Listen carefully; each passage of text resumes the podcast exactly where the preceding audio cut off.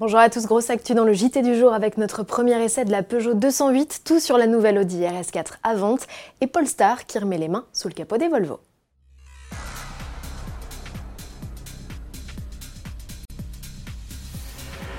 L'actualité du jour est donc débordante, mais il a fallu faire des choix. Alors pas de BMW X5 ou X6M dans cette édition de mercredi. On vous révélera tous les détails sur les bestiaux sous anabolisant. Demain, c'est promis. La star du jour sur Auto Plus en ce 2 octobre, c'est la 208. Nous avons enfin pu prendre le volant de la deuxième génération de la citadine Peugeot, un modèle que nous avions découvert en mars aux côtés de la Clio, cinquième du nom. Si la citadine aux losanges a rejoint les concessions à l'été, il faudra patienter jusqu'au 9 octobre pour y retrouver la 208.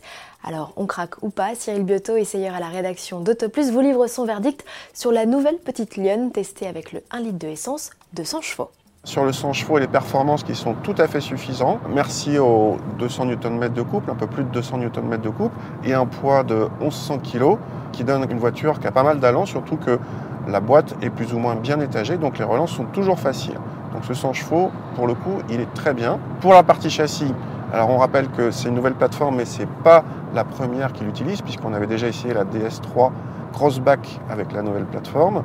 Ici, on est dans une finition allure avec des roues de 16 pouces, et alors on est bluffé, bluffé par le niveau de confort de cette voiture. Le filtrage des suspensions est remarquable, et associé l'absence de vibration et de silence ça donne une voiture qui est vraiment en gros progrès en confort par rapport à la génération précédente et en tout cas plus confortable qu'une Clio. Retrouvez la vidéo complète dans notre rubrique Essai. Le constat est que la petite Lyon a fait de sérieux progrès au point de détrôner la reine Clio au palmarès des voitures les plus vendues en France. Pour l'heure, en volume, la Sochalienne première du nom devance la quatrième génération de la citadine aux losanges. Mais la Clio 5 pointe déjà à la 16e place du classement. Les deux Renault totalisent près de 100 000 ventes depuis le début de l'année. La 208 1, elle, compte 76 108 immatriculations. La bagarre promet donc d'être serrée. Côté tarif, la Peugeot 208 s'affiche à partir de 15 500 euros, un poil plus que sa rivale, comptez autour de 20 000 euros pour notre version d'essai en finition allure, des prix élevés pour des citadines, mais qui vont de pair avec leurs prestations désormais premium. Dernier point sur la 208, si vous êtes en région parisienne ce 4 octobre, participez à la nuit 208 au parc de Saint-Cloud. L'événement est gratuit et ne requiert que de s'inscrire à l'adresse ci-dessous au menu show aérien et DJ 7. La famille RS s'agrandit encore après les RS6 Avant et RS7 Sportback, RSQ3 et RSQ3 Sportback. C'est la RS4 Avant qui déboule. Le break survitaminé profite des quelques évolutions stylistiques arrivées sur la gamme au printemps, tout en reprenant bien sûr son kit aéro spécifique.